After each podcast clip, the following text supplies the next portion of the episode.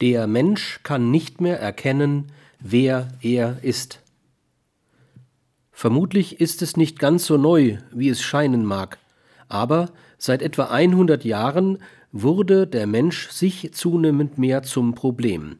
Er weiß nicht mehr, wenn er es jemals gewusst haben sollte, wer er ist. Und er weiß, dass er nichts weiß, dass er nicht weiß in einer vermutlich nie dagewesenen Klarheit. Durch Jahrhunderte hindurch beschäftigte die Anthropologen die Frage, was der Mensch denn eigentlich sei, und es gab eine Fülle von Wissenschaften, die darauf eine mehr oder weniger zufriedenstellende Antwort zu geben versuchten. Physiologie und Psychologie, Philosophie und Soziologie, Medizin und Pädagogik.